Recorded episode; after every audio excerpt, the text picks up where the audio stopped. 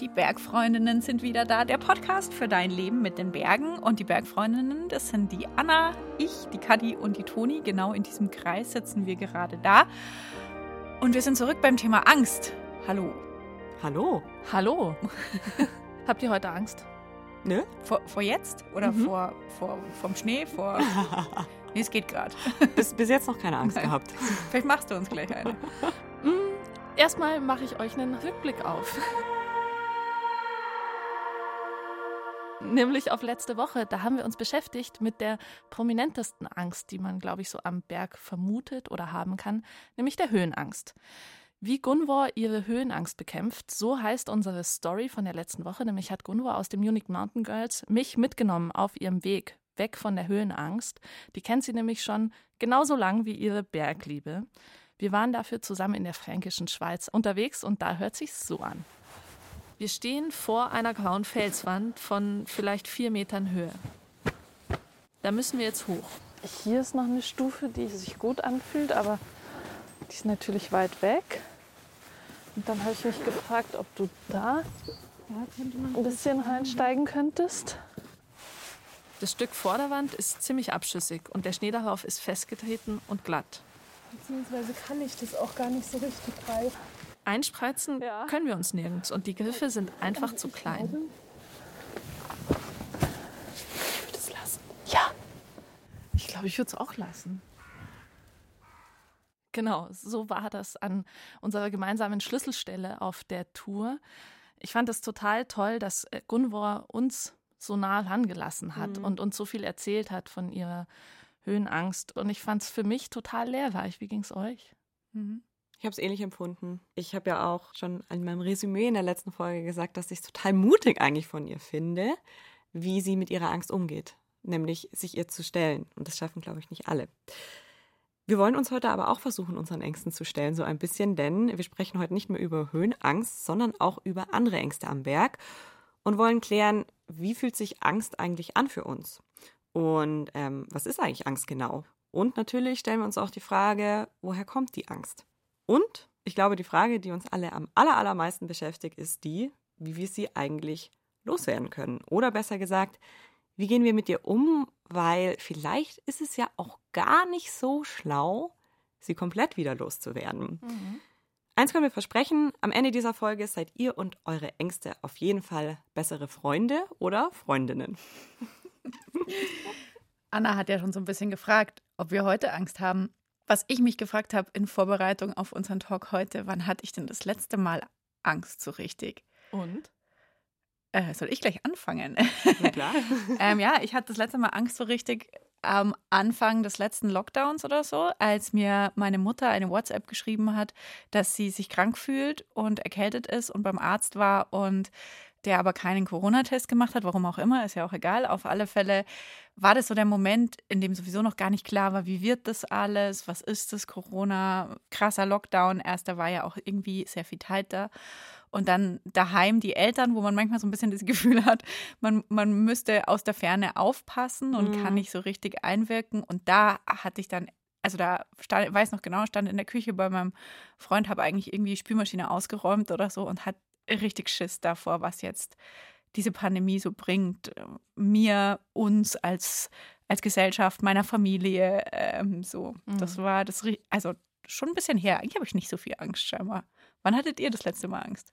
Darf ich noch eine Nachfrage Ja, stellen? Wie hat sich das angefühlt?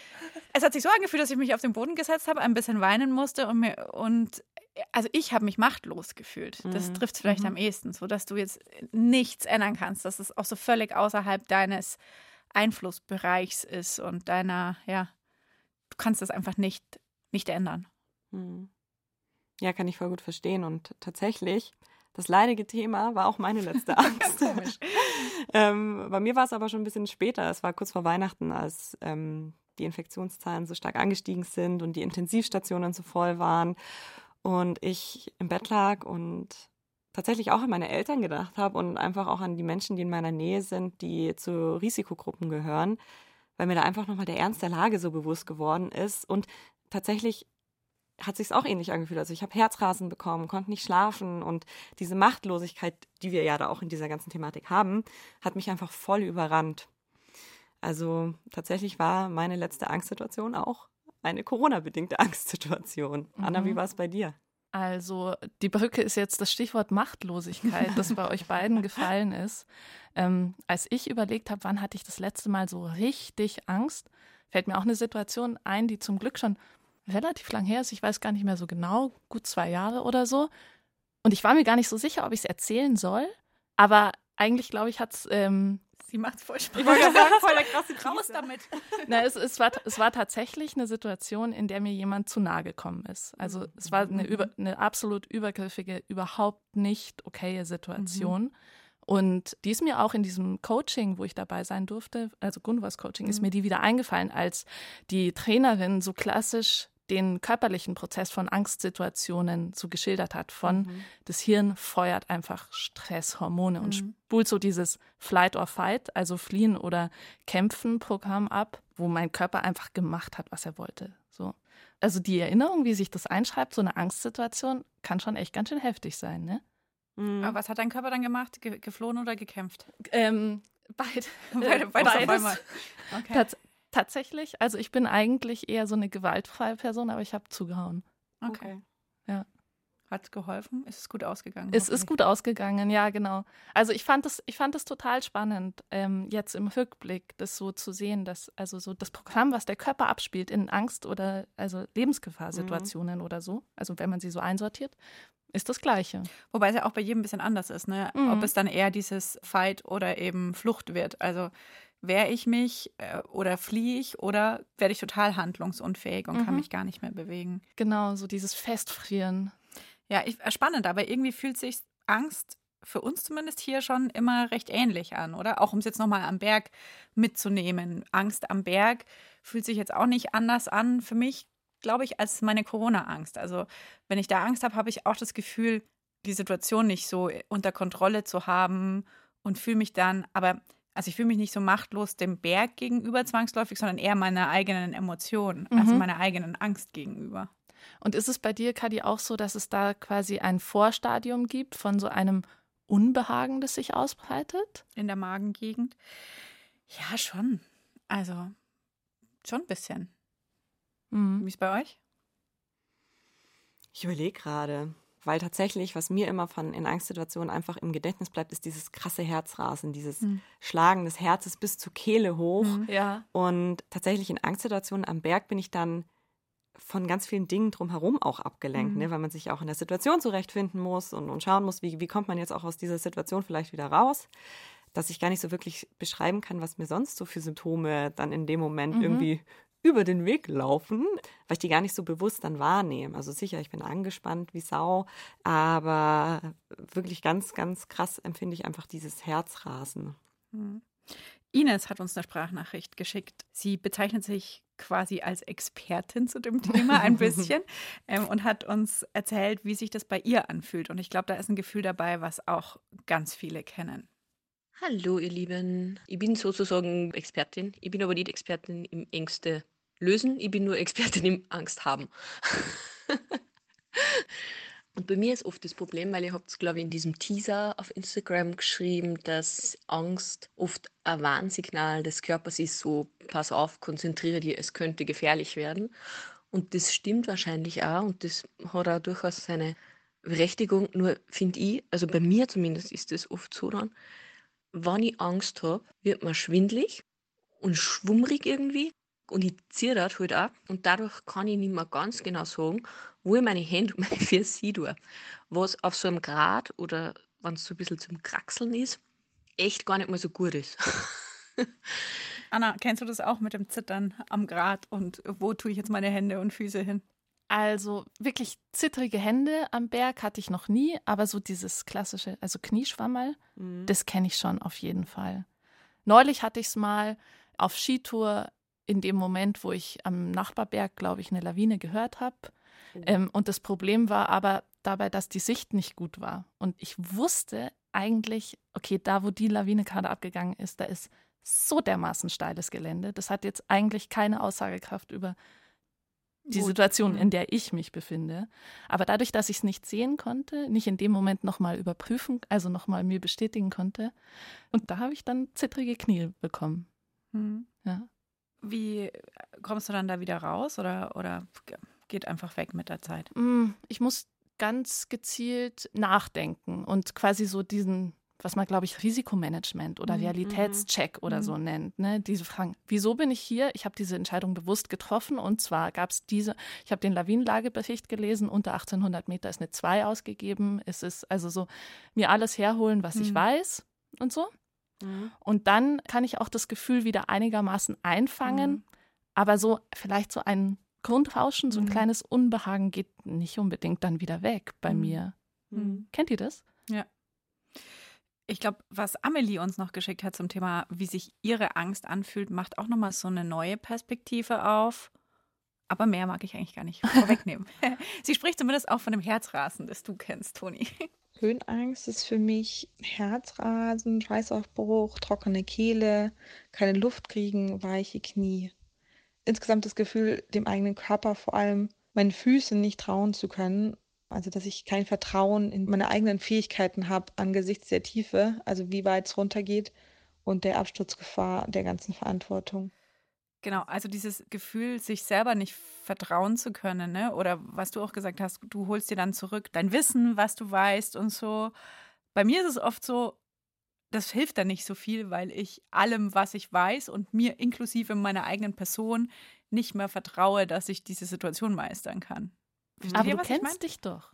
Ja, flüchtig. Nee, ich kann, ich, kann, ich kann sehr gut verstehen, was du meinst, weil, weil ja auch gerade in, in den Bergen, in denen man ja manche Dinge einfach nicht in der, Hand hat. Ne? Also da gibt es ja immer Faktoren, die wir einfach nicht wirklich beeinflussen können. Ist halt einfach die Natur. Da bleibt ja immer so ein gewisses Restrisiko, bei dem man sich schon fragen kann, so, habe ich das jetzt wirklich richtig eingeschätzt? Habe ich irgendwas vielleicht verpasst oder so und nicht drauf geachtet? Habe ich irgendwie eine Abzweigung nicht genommen, die ich hätte nehmen sollen oder so? Deswegen kann ich das schon sehr, sehr gut nachvollziehen, dass da vielleicht dann doch gewisse Restzweifel, vielleicht ist es das so, der Restzweifel einfach bleibt. Habe ich wirklich auf alles geachtet? Aber wovor haben wir eigentlich so richtig Angst in den Bergen? Ne? Also, du hast jetzt gerade schon, glaube ich, das Thema Lawinen angesprochen, Mhm. dass, dass es da bei dir so ein bisschen zu den ein oder anderen Angstsituationen kommt. Mhm. Was gibt's denn da noch? Ich glaube, wie du es beschreibst, so dieses Unbeeinflussbare. Mhm. Ähm, und vielleicht auch das mir Unbekannte. Also ich hatte zum Glück noch nie Berührung mit einer Lawine und ich hatte auch zum Glück eine heftige Gewittersituation, hatte ich zum Beispiel nicht. Und dadurch kenne ich diese Erfahrung nicht. Und ich glaube, deswegen habe ich großzügig Gewitterangst. ja, und du, Toni?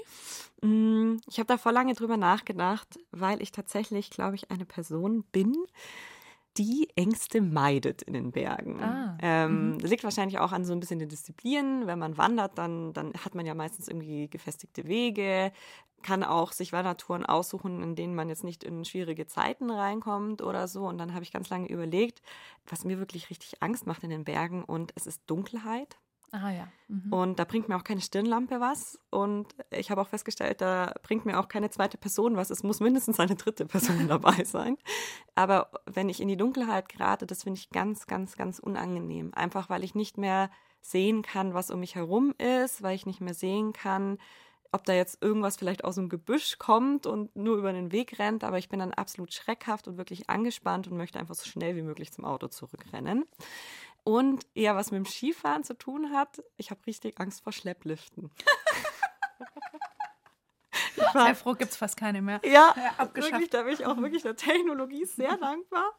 Aber wenn ich dann mal beim Skifahren bin und irgendwo dann doch wieder irgendwo so ein kleiner Schlepplift ist, dann denke ich mir so, oh Gott, wie soll ich das überleben? Und dann stehe ich da auch drin, wie so ein ganz kleines Kind, das gerade Schlepplift fahren lernt, mega verkrampft oder hängt mich an, an der Stange in der Mitte fest und muss dann auch immer ausmachen mit dem, mit dem ich fahre, dass ich Wer mich denn? nur abstoße oben und nicht den Bügel irgendwie handeln muss. Das sind so, glaube ich, die zwei größten Ängste tatsächlich, die ich habe am Berg. Das finde ich ein bisschen süß. Ich auch. Ist Ohne deine bei- Angst reinzumachen. Aber irgendwie ist das ein bisschen putzig. Ich kann mir das sehr gut bildlich vorstellen, wie, Ja. wie wir zusammen Schlepplift fahren. Du wirst es den Bügel handeln, auf jeden Fall. Oh Mann, hey. Ich weiß nicht, ich habe keine konkrete Angst am Berg, weil ähnlich wie bei Anna, ich habe Gott sei Dank noch kein nahes Lawinenerlebnis gehabt. Ich habe auch noch kein schlimmes Gewittererlebnis gehabt, so richtig krass. Ich kann auch alleine, wenn es dunkel ist, am Berg sein. Ich fühle mich dann im Wald nicht so wohl und bin froh, wenn ich aus dem Wald draußen Mhm. bin und oben. Aber es ist auch nicht so, dass ich Angst davor habe. Ich habe auch keine Angst.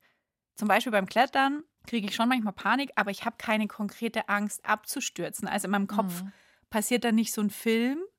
Wisst ihr, wie ich meine, dass Mhm. das Seil nicht hält oder keine Ahnung, der Haken rausbricht oder was weiß ich. Das ist alles ni- nicht sehr konkret, sondern es ist, wenn dann, eher ein Unbehagen und das bezieht sich aber immer auf mich. Also immer auf, kann ich das, bin ich nicht so doof, einen Fuß vor den anderen am Grat zu setzen? Schaffe ich diesen Sprung? Und auch in Situationen, in denen ich Dinge schon längst geschafft habe. Also jetzt viel beim Mountainbiken natürlich, weil ich das vor allem mache äh, technische Stellen, wo ich weiß, ich bin schlimmere Sachen gefahren, ich bin höhere Sprünge gesprungen.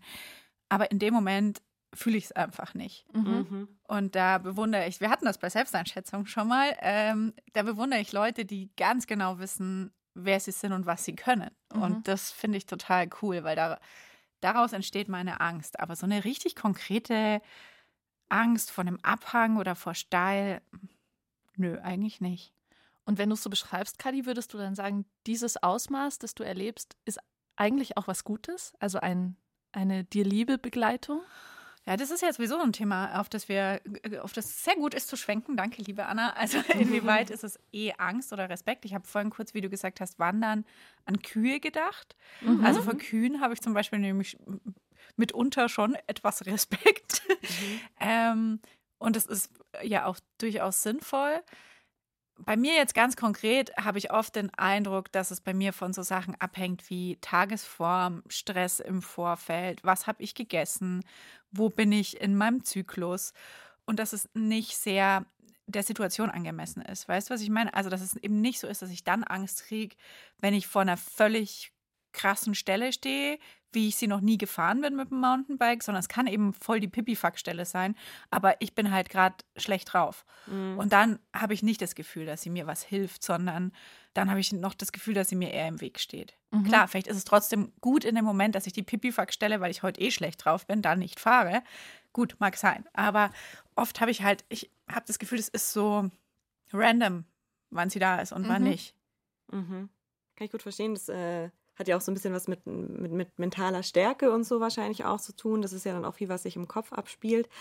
Ich glaube, diese Frage, ob mir die Angst ein lieber Begleiter ist oder mir eher im Weg steht, hängt immer so ein bisschen damit zusammen, wie man damit umgeht. Ne? Auch, also ich, mir ist jetzt eine Szene eingefallen, da bin ich mal umgedreht, weil ich einfach nicht kurz vorm Gipfel, also es war wirklich noch eine halbe Stunde, weil ich das Wetter nicht mehr einschätzen konnte. Mhm. Weil sich da die Wolken aufgezogen haben einfach und ich dachte mir so, oi, ich weiß echt nicht und pff, echt gar keinen Bock, wenn ich da dann oben stehe und es losgeht.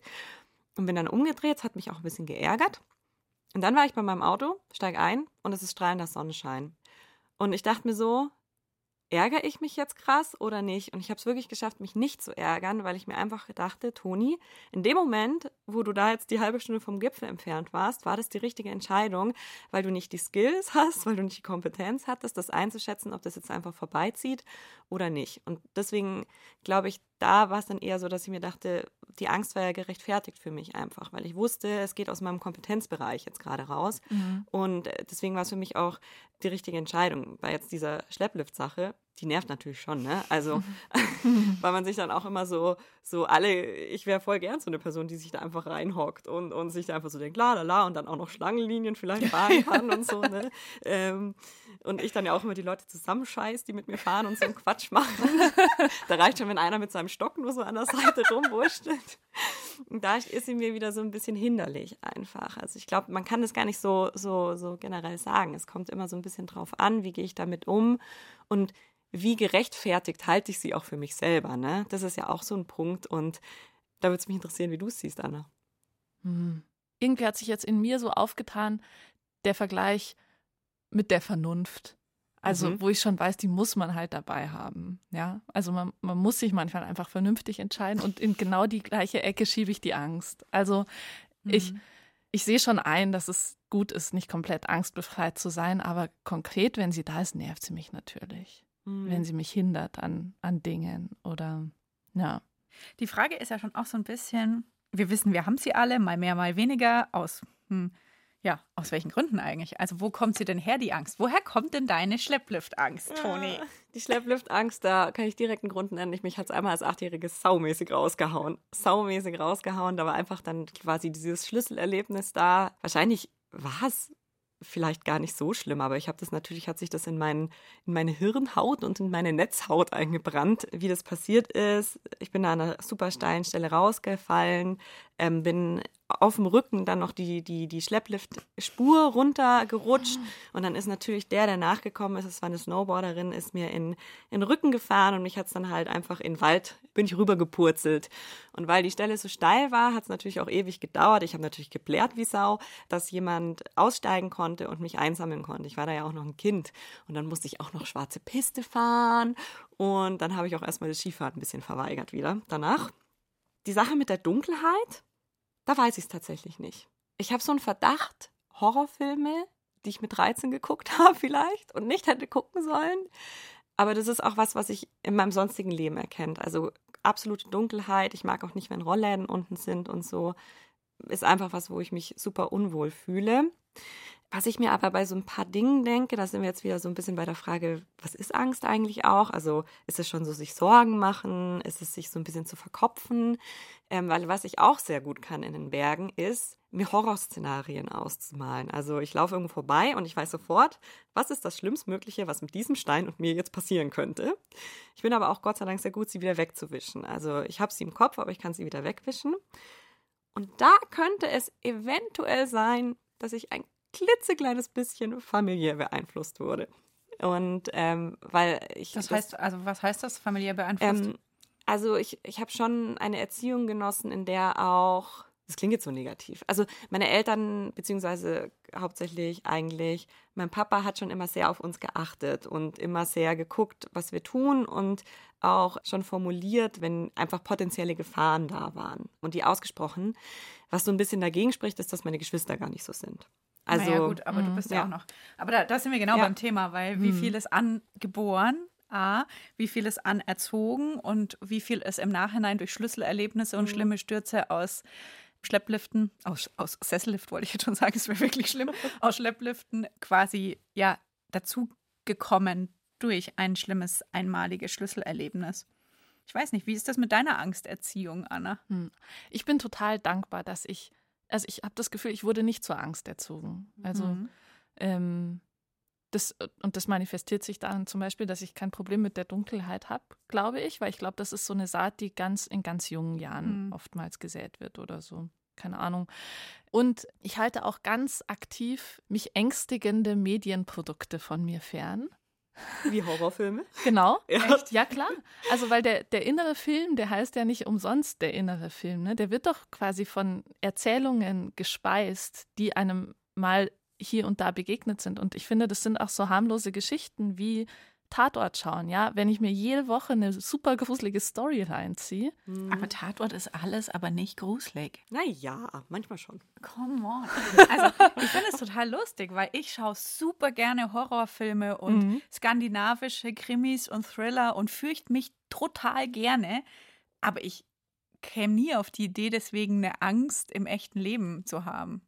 Bei mir ist es auch so, dass ich mich voll gerne fürchte. Ich weiß, dass ich Filme gruselige Bücher, all das eigentlich voll genieße, aber ich dosiere das trotzdem ganz niedrig, weil ich halt mhm. halt weiß, wenn ich dann irgendwo alleine draußen schlafe oder sowas und dann vergeht die Zeit oder so, was dann kommt, sind die Geschichten. Mhm. Mhm. Ja. Ach so, okay, gut. Wir wollen die Kathi jetzt gar nicht draufbringen. Nicht, dass sie das nächste Mal denkt, das nächste Mal wo auch. ist hier der Axtmörder? Aber ich glaube schon, also um, um dir kurz recht zu geben, ich glaube, es hat ultra viel mit Erziehung zu tun und ich verstehe, dass du sagst, das hört sich negativ an oder so. Ich glaube, es hat überhaupt nichts mit positiv oder negativ uh -uh. zu tun oder nee. gut oder schlecht gemeint und es hängt auch damit zusammen, was du für ein Kind bist. Ich zum Beispiel habe früher immer, in, wie ich in, wie in die Grundschule gegangen bin, eine Freundin abgeholt auf dem Weg in die Schule und deren Mutter hat ihr halt jedes Mal gesagt, sie soll auf sich aufpassen und jetzt wäre wieder was in den Nachrichten gewesen und oh, sie soll nicht bei jemandem ins Auto einsteigen und keine. Und mich hat es so verwirrt, weil mir hat es halt nie jemand erzählt und ich dachte mir mhm. immer so, wieso erzählt mir das niemand? Das muss ja voll schlimm sein. Und bis ich mal heimgekommen bin und gesagt habe, hey, wieso erzählt ihr mir das eigentlich nicht? Wollt ihr mich vielleicht loswerden? So.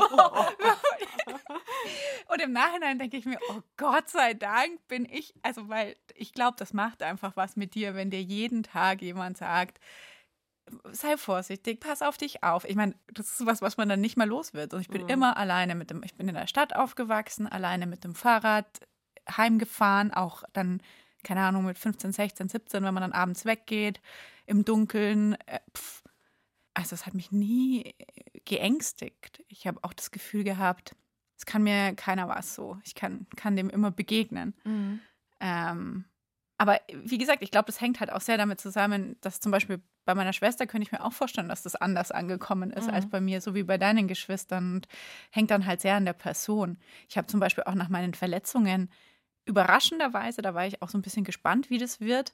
Ähm, ich habe mich mal beim Mountainbiken schlimmer verletzt und wenn man dann das erste Mal wieder auf dem Fahrrad sitzt, fragt man sich ja schon, habe ich Angst davor, einen Trail zu fahren? Habe ich Angst vor einer wurzeligen Stelle? Und das war überhaupt nicht so. Also mhm. ich glaube, es hängt halt viel Typsache Absolut. Das ist auch. Ich glaube auf jeden Fall, also auch gerade dieses, ich würde mich selber als verkopft bezeichnen. Und wenn man verkopft ist und schafft, Situationen in die kleinsten Details zu zerdenken, dann ist es natürlich ein super krasser Nährboden auch für Ängste oder, ja. oder Sorgen oder ja. so, ne? weil man sich natürlich alle möglichen Szenarien ausdenken kann und dann natürlich auch gerne dazu neigt, sich das Schlimmste auszumalen.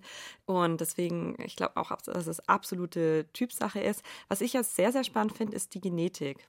Aber da bin ich ehrlicherweise nicht so wirklich drin in dem Thema, ähm, inwiefern das irgendwie uns mitgegeben wird. Mhm. Hat da jemand von euch irgendwie mehr Wissen? Ja, also ich habe im Vorfeld mich so ein bisschen informiert und es ist scheinbar tatsächlich so, dass wenn zum Beispiel auch eine, einer deiner VorfahrInnen ein schlimmes Angsterlebnis mhm. hatte, dass das tatsächlich in den Genen niedergeschrieben ist. Mhm. Also, dass dir ein gewisses Angstpotenzial weitergegeben wird. Alle Genforscher bitte entschuldigen, wenn ich da jetzt nicht die richtigen Worte mhm. ähm, und Genforscherinnen äh, gewählt habe. Aber es ist scheinbar auch so, dass du zum Beispiel, wenn, also du hast jetzt ein großes genetisches Angstpaket mitbekommen und gehst aber das an und gehst zu einer Therapeutin und, oder einem Therapeuten und arbeitest daran, dass du tatsächlich auch auf deine Gene einwirken kannst und deswegen die kleine Toni mal nicht dieses große Angstpaket mit sich rumtragen müsste. Ah ja, aber das müsste dann man wahrscheinlich dann schon ziemlich früh machen. Hm, nicht zwangsläufig. Also du kannst wohl durch Psychotherapie deine genetische Prädisposition für ah. Angst äh, ah, verkleinern. Sehr spannend. Aber du solltest das machen, bevor die kleine Toni geboren wird. ah, okay. Funktioniert das mit der Vererbung? Okay, jetzt verstehe ich es, jetzt verstehe ich es. Ach so, okay. Und wie ist es bei euch mit dem Älterwerden? Weil wenn ich so. Fragt die Jüngste. Na, ja, aber wenn ich so denke, ne, jetzt ist es wieder das typische Skifahren, ne, was ich da so als Kind im Skikurs oder mal im Skilager gemacht habe oder wenn ich mal mit Freunden unterwegs war, das würde ich jetzt nicht für eine Million Euro noch machen. Auf gar keinen Fall. Weil da einfach die Angst mitfährt. Anna schaut schon, so, sagen? Äh, schaut schon so vielversprechend. Naja, ich weiß nicht, ob wir, da, da sind wir wieder bei dem Punkt, ist es Angst? Ist es Vernunft? Ist es auch ein bisschen, weil es ist einfach nicht mehr so naiv sein wie früher. Mhm. Ich würde nicht sagen, dass meine Angst mit dem Alter zugenommen hat, sondern einfach eine realistischere Einschätzung. Im Gegenteil, in manchen Bereichen hat die Angst sogar abgenommen, weil ich weiß, ich muss davor keine Angst haben. Mhm. Ich mache bei mir ganz stark die Erfahrung, dass ich mutiger geworden bin. Echt? Ja. Ja. Okay. Ich sehe dafür verschiedene Gründe. Tatsächlich auch das, was in der Story kurz Erwähnung gefunden hat aus einer Sprachnachricht, die wir bekommen haben. Ich habe mhm. lange hormonell verhütet, mhm. ähm, habe dann damit aufgehört aus verschiedenen Gründen, aber jetzt nicht primär wegen der Angst, aber das war irre wie sehr ich plötzlich angstbefreit war, nachdem ich damit aufgehört mhm. habe. Deswegen, das kann ich jetzt nicht dem Älterwerden zuschreiben, mhm. aber das ist halt einfach eine, ein Filter, der sich da bei mir so drüber legt. Mhm. Und so grundsätzlich, ja, es ist so, es ist wieder die gleiche Diskussion, die wir auch bei der Selbsteinschätzung schon hatten, ob mehr Wissen einen zu mhm. ähm, Mhm. Ja, äh, realistischere Einschätzung oder eben zu einem bisschen verschreckt sein und zu mehr weiß Vorsicht. Halt, was passieren kann. Ja. ja. aber in vielen Bereichen werde ich irgendwie mutiger im Laufe der Jahre. Wir haben das jetzt schon öfter gestriffen, das Thema, aber vielleicht sollten wir jetzt da nochmal ausführlich drüber sprechen, nämlich mhm. wie gehen wir denn mit unserer Angst um und gibt es vielleicht so kleine Tipps und Kniffe, wie man der Angst Herr werden kann. Und ich finde, die Ines hat uns einen Tipp geschickt, der war mir bis dato noch nicht so bekannt. Vielleicht hilft er auch nur bei Ines. Das Zweite, was ich gemerkt habe, was meine Angst total verstärkt, ist, wenn ich zwingend ist während dem unterwegs sein. Ich habe da oft dann nicht einmal Hunger, weil mir eigentlich eh schlecht ist, weil ich Angst habe. Aber ich muss mich dann zum Essen zwingen, weil es dann mit der Angst besser wird. Wenn ich wieder Zucker im Blut habe, dann geht es einfach wieder besser. Dann fürchte ich mich nicht mehr so schnell. Das finde ich sehr spannend. Also Essen gegen die Angst. Ich finde, das bestätigt halt auch mal wieder, dass man mitnichten die Angst nur im Kopf oder im, in den Mhm. Gedanken Mhm. verorten kann, sondern dass es da einfach wieder Körper und Psyche Hand in Hand gehen. Du hast dich ja äh, tatsächlich auch so ein bisschen wissenschaftlicher mit der Angst auseinandergesetzt. Vielleicht magst du die Geschichte von der Amygdala mal kurz erzählen. Uh, die Geschichte von der Amygdala. von der Frau Amygdala. Mm. Ich kann das, glaube ich, gar nicht so als abschließende Geschichte erzählen, sondern vielleicht ist es einfach so ein Set von erstaunlichen Informationen, Fun die ich. Fun Facts. Fun Facts. Viele haben ja sicherlich den Dokumentarfilm über Alex Honolds große Free Solo. Ähm, nein? Ähm, Dann musst du ihn anschauen. Das ist Toni wirklich ein, den Kopf. ja, ein Bergfreundinnen Must-Watch. auf jeden Fall. Also, ähm, um mal wieder schreiend und Händchen haltend im Zack. Kino zu sitzen, kann man sich die Free Solo heißt die Doku, gell? Genau. Und es geht eben um einen Profikletterer, der eine, boah, jetzt habe ich, also wie Die lang Nose. ist die? Genau die Nose, aber wie hoch ist sie? Es geht so 1000, ziemlich genau. Sind ziemlich genau 1000. Genau, ein, ein vertikaler Kilometer, ungesichert raufklettert. Und ähm, den haben sie für die Dokumentation in die Röhre geschoben, um festzustellen, dass der eine ganz, ganz kleine Amygdala hat, die erst ganz, ganz spät anfängt, Stresshormone auszuschütten. Also es ist tatsächlich nicht so, dass bei ihm das so ist, dass er mit einem Unbehagen dahin geht und das nur irgendwie bekämpft, sondern es setzt einfach sehr, sehr viel später ein. Also die Schwelle ist eine ganz andere. Der Amygdala ist der Teil vom Gehirn, da wo Hormone produziert werden und ist eben für Angst, die die gleichen wie Stresshormone sind, zuständig.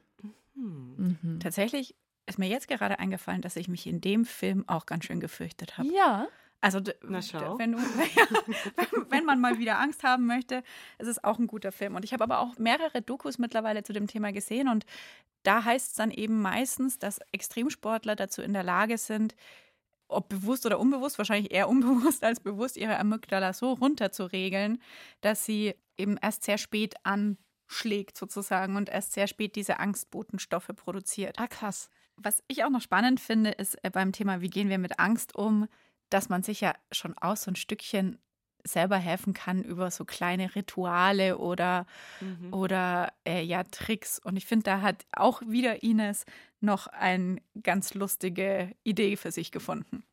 Und ich habe auch Mut gewandt. Also ich habe eine Muthose und eine Mutleiberl. Und wenn ich weiß, wir gehen jetzt Touren, die vielleicht ein bisschen herausfordernder sind, dann ziehe ich die an. Das ist wahrscheinlich völlig dämlich. Aber mir persönlich hilft das halt irgendwie ein bisschen manchmal. Ein Mutgewand. Habe ich nicht. Habt ihr einen Mutgewand? Ich habe eine Glücksunterhose. Echt?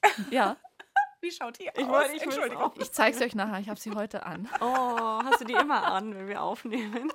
Ich habe sie zur Sicherheit sogar dreimal. Ach so, aber Das das, ist- funktioniert ja nicht dann. Verstehe. Okay. Oh Mann, da kann ich nicht mitrumpfen, muss ich sagen. Ich hatte mal ganz lange ein Glücksarmband. Das war auch echt schwer, mich davon zu lösen, aber es ist mir irgendwann mal abgeschimmelt quasi, weil das war so, so ein Stoffarmband einfach nur. Und das hatte ich eh immer an, aber ich habe immer daran so rumgezupfelt, wenn ich Klausuren oder so hatte. Also so Kleinigkeiten können da einem schon so ein bisschen Ruhe geben. Deswegen, vielleicht sollte ich mir ein Glücksgewand oder eine Glücksunterhose zulegen. Und was hilft dir, wenn jetzt dein Armband nicht mehr da ist? Hast du einen Trick? Beim, Mm. beim Schleppliftfahren zum Beispiel? ehrlicherweise, und das ist auch was, was meine Eltern mir beigebracht haben, wofür ich sehr dankbar bin, ich spreche drüber. Hm. Ich habe noch nie Probleme gehabt in meinem Leben, einfach ehrlich zu sagen, ich habe Angst Mhm. davor. Und das auch meinen Mitmenschen zu sagen. Ich habe mich dadurch noch nie irgendwie schwächer oder so gefühlt, weil ich einfach finde, Angst haben ist total menschlich und das ist, macht einen ja auch manchmal so ein bisschen sympathisch, habe ich auch mal das Gefühl. Also ich sage auch Leuten, wenn wir irgendwie mal eine Sonnenaufgangstour machen, kann ich in der Mitte laufen oder so, Mhm. weil mir das gerade Angst macht. Und das hilft mir persönlich total, dass ich diese Ängste einfach formulieren kann und natürlich auch irgendwie ein Umfeld habe, das schon gewohnt ist, dass ich manchmal Angst habe und deswegen auch gut darauf reagieren kann. Also dann geht es da auch um die Reaktionen, das, was du zurückbekommst, oder ist es hauptsächlich das äh, sich mitteilen und dann ist es eigentlich schon okay? Beides. Also klar, ich habe manchmal auch so, so völlig im normalen Leben Quatschängste, wenn ich mich halt wieder in irgendwas gedanklich reingesteigert habe. Und dann hilft es mir auch, wenn einfach der Mitmensch, der gerade um mich herum ist, einfach lacht und sagt, Toni, das ist Quatsch und geht. Mhm. Weil, weil das mich dann auch wieder so ein bisschen erdet, so dieses, ja stimmt, das ist echt voll Quatsch eigentlich gewesen. Also Toni, da hast du dich jetzt wieder total irgendwie in was verfangen. Deswegen ist es beides, es ist dieses Mitteilen können und aber auch die Reaktion. Und ich bin mhm. auch sehr dankbar, wenn dann auch mal jemand sagt, Toni, das ist Quatsch, beruhig dich, hier ist kein Axtmörder, alles ist gut, wir sind zu fünft. Wenn, dann schmeißen wir uns Schützen vor dich oder so. Und das ist, glaube ich, schon auch was, dieses Formulieren können von Ängsten halte ich persönlich jetzt schon für einen sehr, sehr, sehr wichtigen Schritt, um mit Ängsten besser umgehen zu können. Mhm. mhm. Das finde ich voll den guten Punkt, was du sagst, auch dass das Angst menschlich ist, weil äh, was wir in der Vorbereitung uns ja schon sehr schockiert hat, ist diese Zahl, dass jeder Dritte mhm. Höhenangst hat, jeder dritte Deutsche. Und jeder achte wohl mal eine, und das ist dann nochmal ein ganz anderes Thema, eine krankhafte Angststörung mhm. entwickelt. Und klar, was hilft da in den ersten Steps dagegen? drüber reden. Das ist, glaube ich, wichtig. Und ich habe so ein bisschen für mich rausgefunden, auch weil ich mal mit einem Sportpsychologen geredet habe. Ich bin jemand, der sich immer ganz schlimm selber schimpft. Mhm. Und da hilft es auf alle Fälle, mit sich selber drüber zu reden und zwar im einem positiven Sinne. So nach dem Motto, Katharina, du hast zwar keine Glücksunterhose an wie Anna, aber du schaffst es trotzdem. ähm, also sich selber positiv bestärken bringt total viel. Und ich finde, noch einen ganz guten Tipp hat uns noch jemand aus der Community geschickt, ohne Namen leider. Ja, den hören wir uns noch an. Was mir extrem geholfen hat, dann die Angst in einer konkreten Situation in den Griff zu kriegen, ist, dass man sich einfach so auf die direkte Aufgabe vor allem konzentriert. Also was ich die nächsten ein, zwei Züge sich anguckt und nicht irgendwie so zehn Meter weiter hoch guckt und sich vom Überhang irgendwie schon Angst machen lässt. Das war die Nina, die kenne ich doch. Danke, Nina, für deinen Tipp. Genau, also sich einfach immer nur auf den nächsten Schritt, den nächsten Step, den man vor sich hat, konzentrieren, bringt einem, glaube ich, auch total viel. Oder habe ich so bei mir selber erkannt. Ich glaube, das spricht genau das an, was wir am Anfang auch hatten. Machtlosigkeit, Stichwort, so, ne? mhm. ne? Also die Überschaubarkeit von, genau, ja. von Dingen. Also Sachen in kleine Portionen runterbrechen. Ist einfach handhabbarer. Da haben wir jetzt eine sehr schöne Klammer geschaffen. Mhm. Aber was haben wir gelernt? Also, Angst fühlt sich irgendwie so ein bisschen gleich an für alle und trotzdem unterschiedlich. Ja. Jeder Mensch hat Angst, irgendeine zumindest. Manchmal zumindest. Ja. Wir hatten ganz viel Angst vor Corona. Ja. Angst kann ganz schön treu sein. Also mhm. da denke ich wieder an den Schlepplift zum Beispiel, mhm. vor dem ich mich als Kind auch gefürchtet habe, einfach weil die Körperspannung noch nicht gereicht hat so und jetzt wird es aber super hinhauen und trotzdem ist sie irgendwie noch da. Mhm. Angst ist sinnvoll, aber manchmal eben auch total lästig. Mhm. Und auch schon diese Frage, wann schiebe ich sie weg und wann ist es gar nicht so. Eigentlich ist das, was du gerade gesagt hast, ne? Wann, wann schiebe ich sie weg und wann, wann ist es gut, dass sie eigentlich da ist und wann sollte ich auf sie hören? Stichpunkt Wettereinschätzung, Stichpunkt Lawinen, Stichpunkt hm. irgendeine andere Naturgewalt, die wir nicht äh, unter Kontrolle haben können. Angst haben alle, das kann man noch sagen. Ja. Aber was ich auch ganz gut finde, habe ich auch in einem einer Doku, die ich mir im Vorfeld angeschaut habe, gesehen, ist der Satz: Das Schlimmste passiert immer in Gedanken. Mhm. Mhm. Und irgendwie stimmt das. Es passt zumindest zu dir, weil der Axtmörder passiert. In der Regel nicht. In der Regel nicht. Außer man hat sehr viel Pech. Schön, schön war's. Schön, dass wir so ausführlich über Angst und Axtmörder und Lawinen und keine Ahnung was alles gesprochen haben. Nächste Woche wird es in unserer Servicefolge aber noch ein bisschen handfester, denn da gibt es ganz konkrete Tipps, wie man mit Ängsten umgehen kann und wie man sie vielleicht auch im Vorfeld schon ein bisschen vermeiden kann, bevor man loszieht.